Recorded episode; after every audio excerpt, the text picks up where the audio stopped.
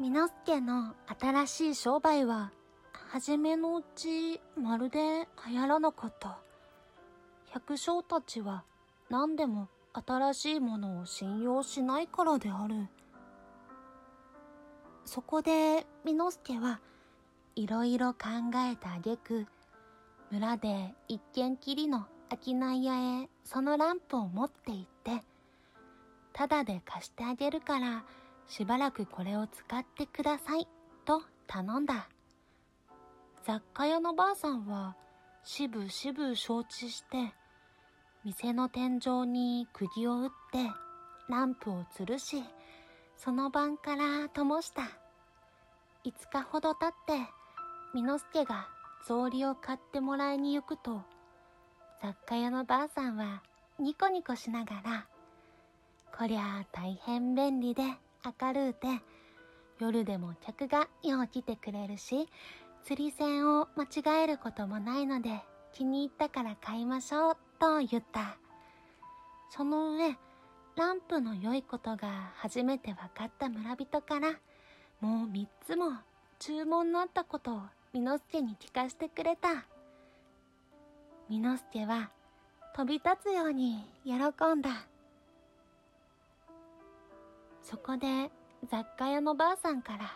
ランプの台と草履の台を受け取ると、すぐその足で走るようにして大野へ行った。そしてランプ屋の主人に訳を話して、足りないところは貸してもらい、三つのランプを買ってきて、注文した人に言った。これから、みのすけの商売は流行ってきた。はじめは注文を受けただけ大野へ買いに行っていたが、少し金が貯まると、注文はなくてもたくさん買い込んできた。そして今はもうよその家の走り使いや子守りをすることはやめて、ただランプを売る商売だけに打ち込んだ。物干し台のような枠のついた車を仕立てて、それにランプやホヤなどをいっぱいに吊るし、ガラスの触れ合う涼しい音をさせながら、みのすけは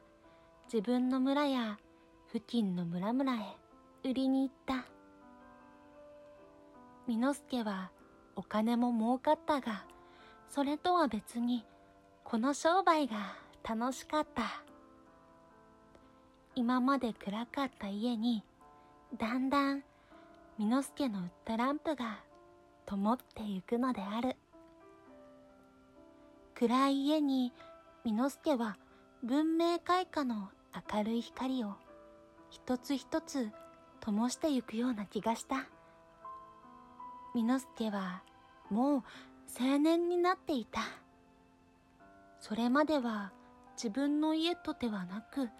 区長さんのところの軒の傾いた納屋に住ませてもらっていたのだが、小金が貯まったので自分の家も作った。すると、世話してくれる人があったので、お嫁さんももらった。ある時、よその村でランプの宣伝をしておって、ランプの下なら畳の上に新聞を置いて読むことができるのい？と区長さんに以前聞いていたことを言うと、お客さんの一人が、ほんとかーんと聞き返したので、嘘の嫌いなみのすけは自分で試してみる気になり、区長さんのところから古新聞をもらってきて、ランプの下に広げた。やはり区長さんの言われたことは本当であった。新聞の細かい字がランプの光で一つ一つはっきり見えた。わしは嘘を言って商売をしたことにはならない。と、みのすけは独り言を言った。しかしみのすけは字がランプの光ではっきり見えても何にもならなかった。字を読むことができなかったからである。ランプで物はよく見えるようになったが、字が読めなきゃ、まだ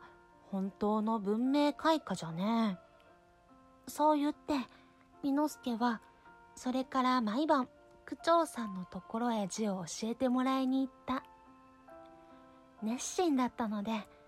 一年もすると、美之助は尋常科を卒業した村人の誰にも負けないくらい読めるようになった。そして、美之助は書物を呼ぶことを覚えた。